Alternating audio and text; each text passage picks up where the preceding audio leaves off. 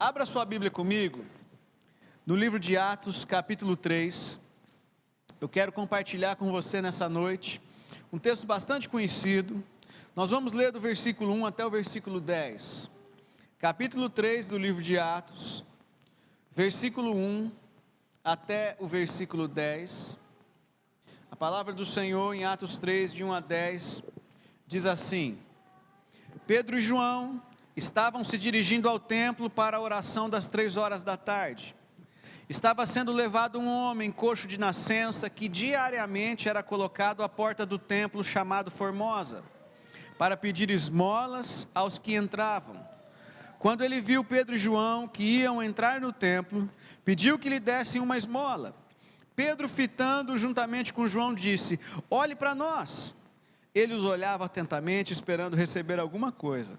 Pedro, porém, lhe disse: Não possuo nem prata e nem ouro, mas o que tenho, isso lhe dou. Em nome de Jesus o Nazareno, levante e ande. E pegando na mão direita do homem, ajudou-o a se levantar. Imediatamente os seus pés e tornozelos se firmaram, e dando um salto ficou em pé, começou a andar e entrou com eles no templo, pulando e louvando a Deus. Todo o povo viu o homem andando e louvando a Deus, e reconheceram que ele era o mesmo que pedia esmolas, assentado à porta formosa do templo, e ficaram muito admirados e espantados com o que lhe tinha acontecido. Graças a Deus. Meus irmãos, os dias que nós temos vivido, para a maioria são dias de medo, são dias difíceis, nós não negamos a realidade, nós estamos vendo que é um tempo ah, com muitas necessidades, não é mesmo?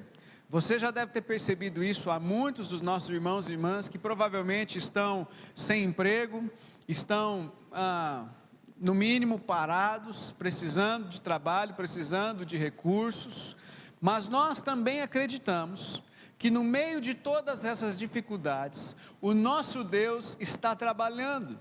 O nosso Deus está realizando uma obra grandiosa, uma obra maravilhosa. O texto que você leu comigo, ele mostra todas essas visões. Nós precisamos decidir nesses dias qual é a perspectiva com a qual nós vamos enxergar a vida e o nosso tempo. E eu entendo, eu acredito de todo o meu coração, que a maneira como nós encararmos os próximos dias vão sim determinar o nosso futuro e vão fazer toda a diferença para, o futuro que virá. E é um futuro breve, um futuro próximo que está diante dos nossos olhos. Eu entendo que esse texto nos ensina a viver como igreja, a viver como povo de Deus. Nós podemos enxergar em Atos 3 algumas marcas, algumas evidências, alguns sinais, princípios de como eu e você num tempo difícil, num tempo de desafios, como é que nós podemos sermos cristãos relevantes? Como é que juntos nós podemos ser uma igreja relevante, mesmo em meio aos desafios que o nosso tempo traz? A primeira coisa que eu percebo nesse texto, a primeira orientação que a Bíblia traz para nós, para viver bem os dias pelos quais estamos passando. A Bíblia diz que a primeira marca de uma igreja poderosa é uma igreja que vive a oração como estilo de vida. No primeiro versículo que você leu comigo, a Bíblia põe como primeira informação que os discípulos Pedro e João estavam indo ao templo para orar às três horas da tarde todos os dias, era um hábito, fazia parte do seu estilo de vida. Não era um evento religioso, não era uma reunião de oração da igreja, mas era o compromisso pessoal desses homens de estar com Deus todos os dias, às três horas da tarde, esses homens tinham um compromisso com o Senhor. Esse era o relógio de oração de Pedro e João. Eles tinham o seu tempo, a sua hora, o seu momento diante do Senhor, na casa de Deus, para buscá-lo, para orar, para clamar diariamente. Diariamente esses homens estavam com o Senhor. Eles tinham muitas outras rotinas, muitas outras atividades diárias e a oração fazia parte da vida deles. Meu amigo, meu irmão, minha irmã, a oração tem feito parte da sua rotina diária.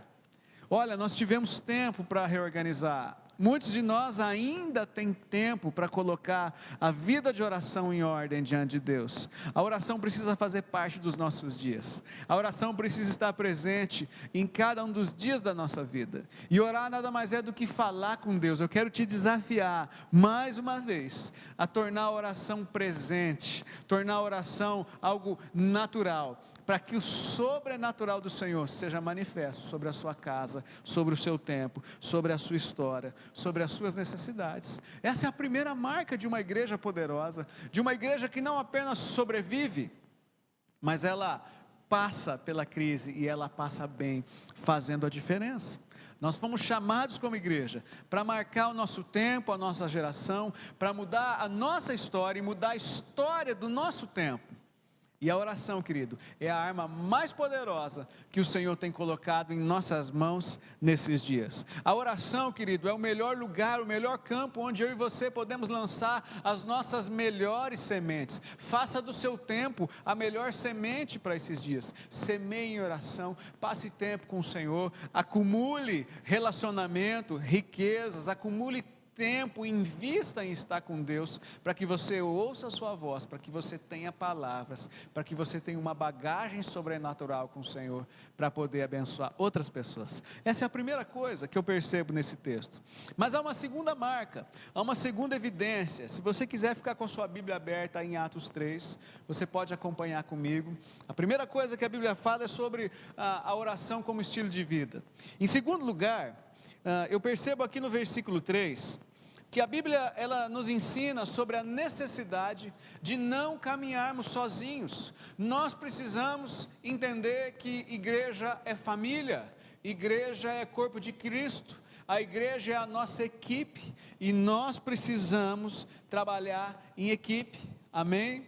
Nós precisamos viver como povo de Deus, como família. As parcerias são muito importantes, elas são realmente fundamentais. Uma igreja relevante, uma igreja que faz a diferença, ela trabalha unida, o seu povo trabalha em equipe, ah, o seu povo trabalha em parceria. O versículo 3 diz para nós que esses homens, eles estavam juntos, Pedro e João sempre juntos. Eles oravam juntos, eles serviam a Deus juntos, eles atendiam as pessoas juntos, eles sempre estavam unidos. Oravam juntos, buscavam a Deus juntos, eles tinham algo em comum: o desejo pelo Senhor, o desejo por serem úteis diante de Deus, o desejo de servirem as pessoas. E em equipe, trabalhando em parceria, esses homens cresciam juntos diante de Deus, um ajudava o outro, um incentivava o outro, um motivava o outro para estar diante do Senhor.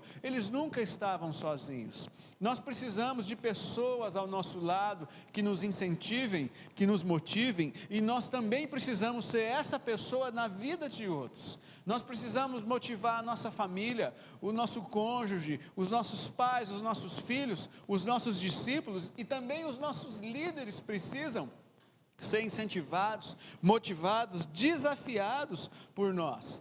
E é interessante que quando você olha para Pedro e João, perceba que eles não estão competindo entre si, não é uma competição, mas é um crescimento mútuo, é um servindo o outro, eles estão servindo a Deus juntos, mas a parceria, eles estão servindo um ao outro diante de Deus, estão servindo o próprio Senhor.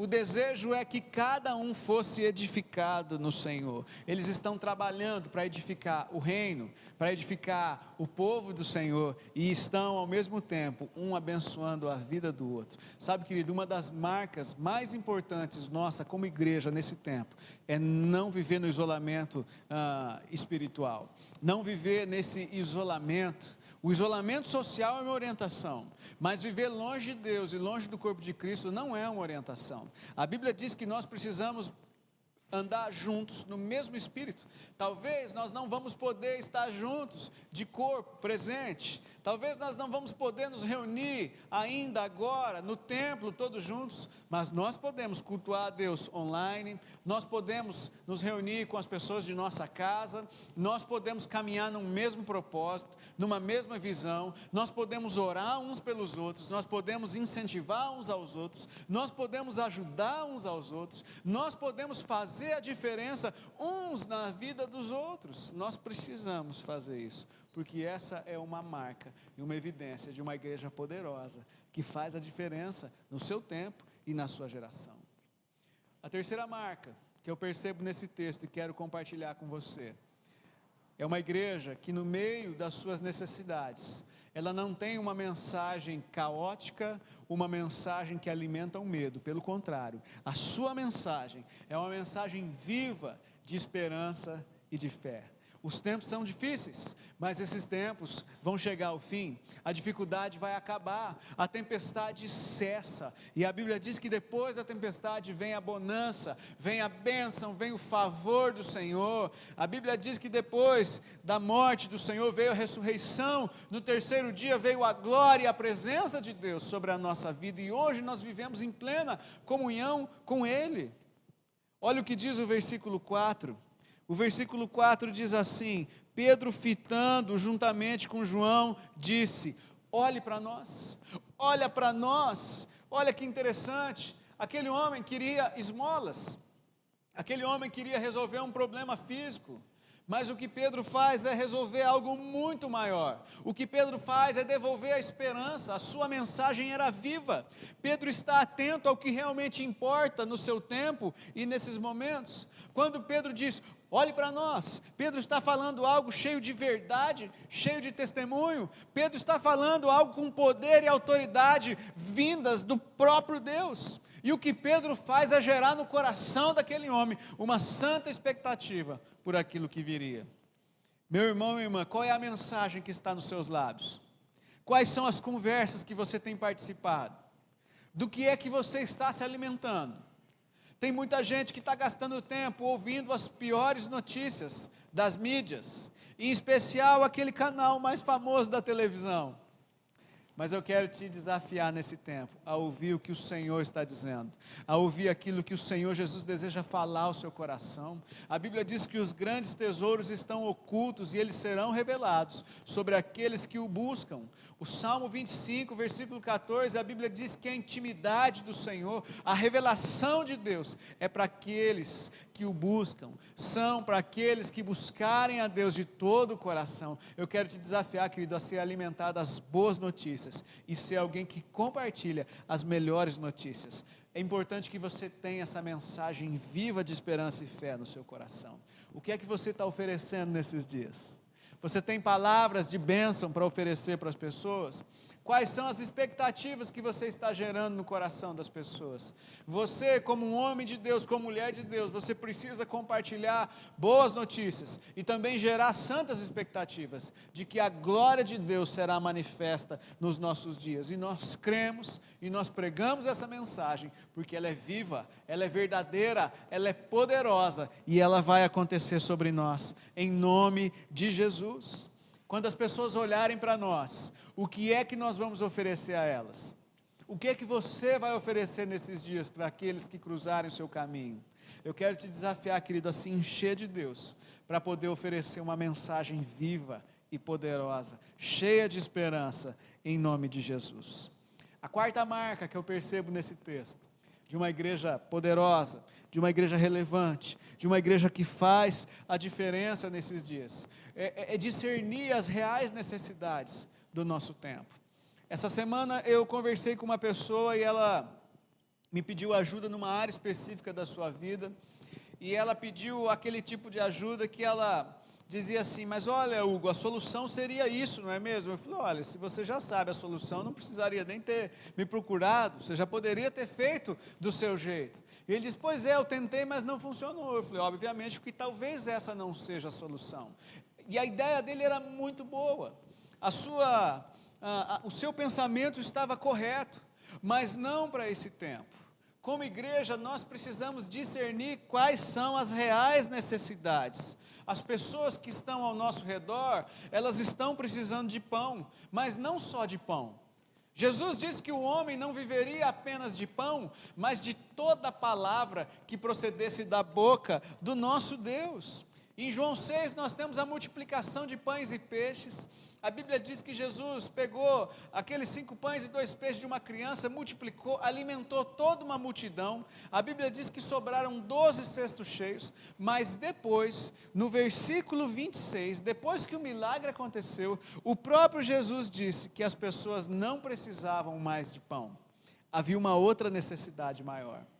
A maior necessidade do nosso tempo, querido, é de arrependimento é de conversão, é de transformação de vida, é de abrir os nossos olhos do coração, os olhos da mente, os olhos da fé e perceber que a grande necessidade nossa é conhecer a Deus e viver para Ele.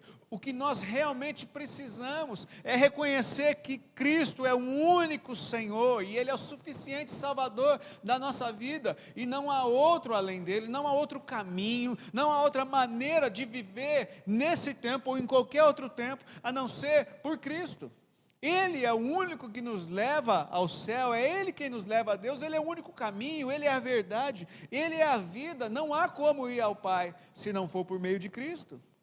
Nós precisamos viver essa verdade e essa palavra. E uma igreja que é relevante, uma igreja, um cristão que entendeu o seu papel nesse tempo, ele está percebendo que as pessoas precisam mais do que pão, elas precisam do pão da vida, elas precisam conhecer ah, o pão da vida, elas precisam conhecer aquele que é a ressurreição e a vida, elas precisam conhecer a luz do mundo, elas precisam conhecer o Rei dos Reis e o Senhor dos Senhores. A nossa geração precisa de Jesus.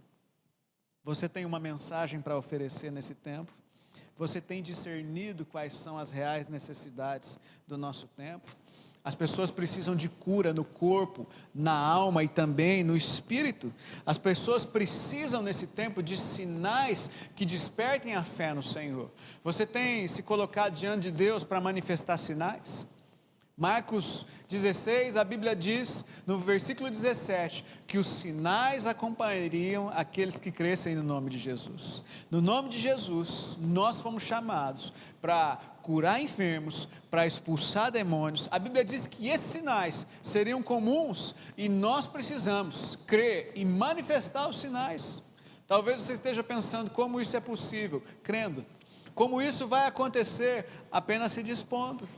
Você pode nessa noite orar e dizer: Senhor, eis-me aqui, usa-me. Você pode fazer a oração de Isaías 6, quando Deus disse: A quem eu enviarei? Isaías disse: Eu, Senhor, eu estou aqui. O Senhor pode me enviar. Usa a minha vida, eu quero ser um instrumento nas tuas mãos. Em Atos, nós temos aqui a história de Ananias, quando é enviado pelo Senhor para ministrar sobre a vida de Saulo, um perseguidor da igreja. E então Deus diz a ele, Ananias, eu vou mostrar para você, a partir da vida desse homem, o quanto importa sofrer pelo meu nome. Esse homem é um vaso escolhido, ele vai tornar o meu nome conhecido de todas as gerações. Esse é o nosso papel. Nós precisamos discernir as necessidades do nosso tempo. Eu e você fomos chamados para apontar o caminho de salvação. Nós fomos chamados nesse tempo para nos tornarmos um apoio ou alguém, algo em quem as, as pessoas possam ah, não criar uma, uma dependência, mas possam ao menos se apoiar para que encontrem a luz, para que se aproximem do Senhor, para que se tornem pessoas livres, conheçam a verdade e andem por ela. Eu e você fomos chamados para apontar o caminho, para apontar o Senhor todos os dias. Faça uma leitura do seu tempo. Faça uma leitura desses dias. Pergunte ao Senhor, Senhor, o que o Senhor deseja de mim? Nós podemos fazer mais. Nós podemos compartilhar as boas novas. Nós podemos usar o nosso celular, os nossos computadores, as nossas redes sociais para tornar o nome de Jesus conhecido. Nós temos como igreja levado alimentos, mas nós temos outras coisas mais importantes que nós precisamos levar junto com isso nesse tempo. E eu te desafio a fazer parte disso e ser um cristão extremamente relevante nesses dias, em nome de Jesus. A quinta marca de uma igreja poderosa, de uma igreja essencial, da igreja que eu quero ser, da igreja que eu estou convidando você a fazer parte daqui em diante. É ajudar os novos a se levantarem e a se firmarem na nova vida em Jesus. Meus irmãos, ouça o que eu estou dizendo. Nesse tempo, muitas pessoas virão para Jesus. Muitos homens e mulheres estão tendo seus olhos abertos para a realidade, para a real necessidade da pessoa de Cristo. E essas pessoas virão precisando ser ensinadas, cuidadas, como um bebê, um recém-nascido na fé.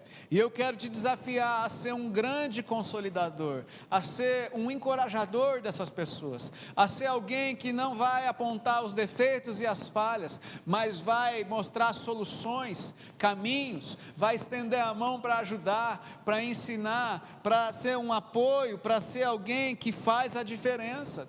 Você foi chamado para ser um Barnabé nesse tempo na vida de pessoas. Meus irmãos, se não existisse Barnabé na vida de Paulo, as coisas seriam diferentes até mesmo para mim e para você. Eu te desafio a acreditar naquelas pessoas que ninguém mais acredita. Eu te desafio nesse tempo a pregar e a mostrar o caminho para aqueles que já perderam a esperança. Eu te desafio nesses dias a ajudar pessoas que estão nascendo na fé a crescerem e a se desenvolverem na fé no Senhor Jesus. Essa é uma marca essencial de cristãos que fazem a diferença, de igrejas igrejas que são relevantes. A sexta marca que eu quero compartilhar com você nessa noite, de uma igreja relevante, é uma igreja, querido, que ensina o seu povo a adoração como expressão de gratidão.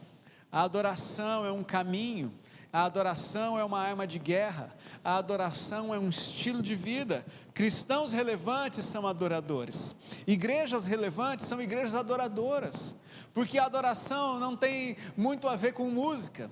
Nós, naturalmente, expressamos a nossa adoração também por meio de música. Querido, mas a adoração tem a ver com a atitude do seu coração em honrar a Deus, é o seu desejo de reconhecê-lo acima de tudo. Você pode adorar o Senhor com o seu estilo de vida, você pode adorar a Deus da maneira como você gasta o seu tempo, o seu dinheiro, os seus recursos. Você adora a Deus como você vive dentro da sua casa, você é um adorador no seu trabalho na maneira como você se relaciona com as pessoas. E uma igreja relevante é uma igreja que tem a adoração como uma expressão de gratidão.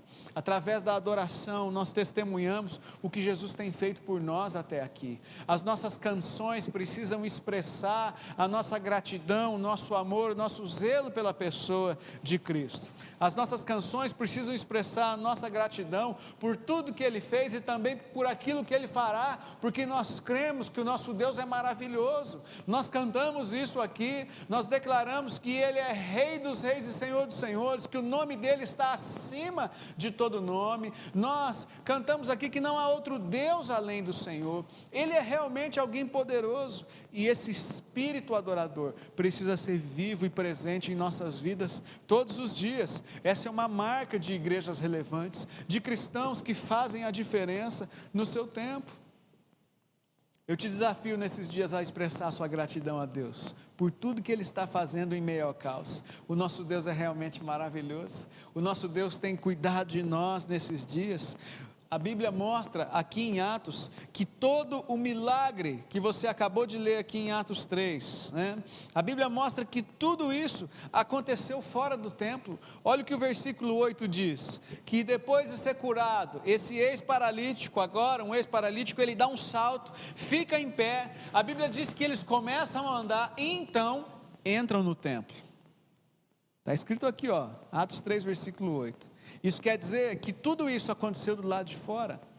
Meus irmãos, nós somos adoradores no nosso dia a dia, no nosso cotidiano. Nós vivemos a nossa vida adorando a Deus. Pedro e João são dois adoradores. Eles estão ali, eles não estão ali com instrumentos musicais, mas eles estão ali adorando a Deus com estilo de vida. Eles estão servindo pessoas, eles estão olhando as necessidades ao seu redor e eles fazem o que é possível a eles para transformar a realidade. Eu te desafio a ser um adorador nesse tempo. Alguém que adora a Deus é quem está disposto a servir ao Senhor das maneiras mais absurdas possíveis. Querido, esse paralítico provavelmente estava ali todos os dias na porta do templo, mas nesse dia, a adoração a Deus foi muito extravagante.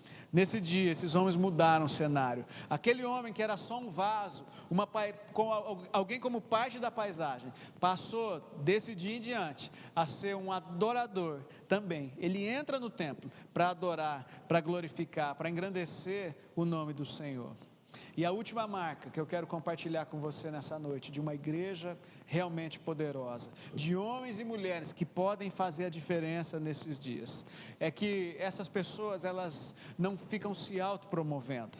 Igrejas e cristãos que fazem a diferença são aqueles que deixam os resultados falarem por si, são aqueles que gastam menos com propaganda e muito mais com a vida real, são aqueles que investem, querido, ah, na vida de outras pessoas. Há um ditado que diz que a, propaganda é a alma do negócio, né? Muitos de nós já nos decepcionamos adquirindo coisas porque a propaganda era boa e depois nós percebemos que o produto era uma coisa na foto e outra coisa na vida real. A realidade não tinha nada a ver com o que a propaganda havia oferecido antes, não é mesmo?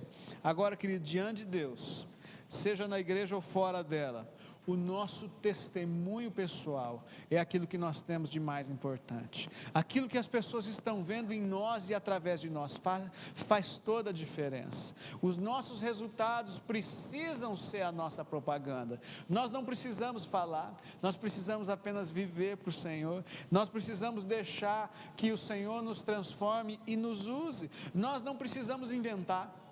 Nós não precisamos competir com outras pessoas ou outros irmãos e irmãs na fé. Nós não precisamos tentar fazer o que o outro está fazendo. Nós não precisamos ser um papagaio de pirata que apenas repete o que ouviu. Nós não devemos, de maneira alguma, levar fogo estranho para o altar do Senhor nesse tempo e em tempo nenhum. Mas o que nós realmente precisamos é apenas viver e ser aquilo que Deus nos chamou para viver, para ser e para fazer nesses dias.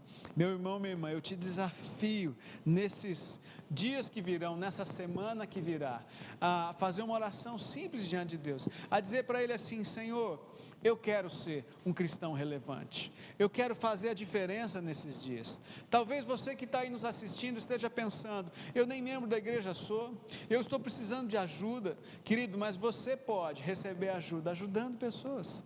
Você pode ter a sua vida transformada servindo a Deus, servindo o corpo de Cristo, servindo o reino de Deus. Você pode, como Pedro e João, viver a sua vida e experimentar algo sobrenatural diante diante do Senhor, você pode experimentar muito, muito, muito mais de Deus nesses dias. E o desejo do meu coração como pastor é que você encontre esse caminho, que você encontre essa verdade. E a verdade é o Senhor Jesus. A verdade está nele. Eu quero te desafiar aí na sua casa agora a fechar os seus olhos. Nós queremos orar com você, queremos abençoar a sua vida, o seu lar, a sua família, queremos abençoar a sua semana, em nome de Jesus. Pai amado, nessa noite nós nos colocamos aqui reunidos como povo do Senhor. Nós somos o teu povo, somos a tua igreja, Pai. Senhor, nós intercedemos agora por cada um dos nossos irmãos e irmãs, pelas famílias representadas, por aqueles que estão reunidos agora em seus lares, Senhor, cultuando a Ti. Nós te pedimos, Pai, para que cada uma dessas marcas que nós falamos nessa noite, encontradas em tua palavra, se torne, Senhor, marcas em nossa vida, que nós possamos ser cristãos, homens e mulheres do Senhor, que vivam a diferença nesses dias, que a nossa vida seja transformada. Coloque cada uma dessas áreas em ordem na nossa vida, coloque a nossa vida de oração em ordem, a nossa comunhão com o Senhor, a nossa leitura bíblica, a, a nossa nossa bondade e generosidade em servir outras pessoas e em servir os nossos irmãos e irmãs. Senhor, nós oramos por toda a igreja do Senhor espalhada por toda a face da terra agora. Visita os nossos irmãos e irmãs e manifeste o poder do alto, manifeste a provisão, a alegria. Que o Senhor levante em nossas casas, Deus, um espírito de adoração, que as nossas palavras sejam de adoração, que o teor das nossas conversas sejam de adoração, que as nossas expressões, as nossas ações nesse tempo, sejam, Deus, recebidas como adoração nos céus ao Senhor, que é digno de louvor, de glória e honra. Senhor, eu oro para que o Senhor transforme os lares, para que o Senhor abençoe os nossos comerciantes, os nossos trabalhadores, aqueles e aquelas que têm sido atingidos, Deus, por essa crise. Pai amado, nós oramos pelas pessoas que, que foram contaminadas com o vírus, aqueles, Deus, que têm sofrido não apenas com o coronavírus, mas com a dengue, com toda a crise que o nosso tempo tem vivido. Nós oramos, Deus, pelo fim de toda essa maldição, pelo fim de todas essas pragas pragas. Nós clamamos, Deus, para que o Senhor abra as janelas dos céus e lave a nossa nação, lave as nossas cidades. Traga, Senhor, a realidade do céu presente em nosso tempo. Nós abençoamos o teu povo, oramos por uma resposta do alto sobre nós, Deus. Que nesses dias o Senhor coloque a nossa casa em ordem, os nossos relacionamentos em ordem, a nossa história em ordem supre cada necessidade. Oramos, Deus, por aqueles e aquelas que precisam de recursos. Senhor, o Senhor é o Deus da provisão. Abra as janelas dos céus para prover ah, a profissão, o trabalho, os recursos de cada um.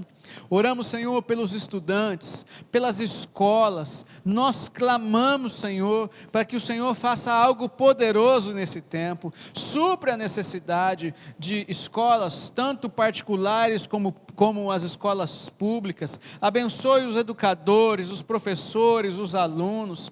Abençoe, Senhor, os autônomos, os profissionais liberais. Abençoe cada um daqueles e daquelas que têm sido fortemente atingidos nesse tempo. Eu oro oro, Deus, para que as janelas do céu sejam abertas, trazendo milagres, trazendo provisão, trazendo, Senhor, uma criatividade sobrenatural para que o teu povo possa se reinventar e possa viver o melhor de suas vidas até aqui. Mas acima de tudo, derrame o teu amor e o teu poder sobre nós, para que em meio ao sofrimento e à dor, a tua igreja possa levar esperança, a tua igreja possa manifestar a alegria de servir ao Senhor e a tua igreja possa levar levar, Senhor, a realidade do céu nas casas, nos lares, na vida de cada um dos homens e mulheres que desejam conhecer o Senhor nesse tempo. Nós abençoamos as nossas famílias, abençoamos as nossas igrejas. Nós te pedimos, Senhor, continue a boa obra do Senhor nesse tempo sobre as nossas casas, em nome de Jesus. Amém e amém. Graças a Deus.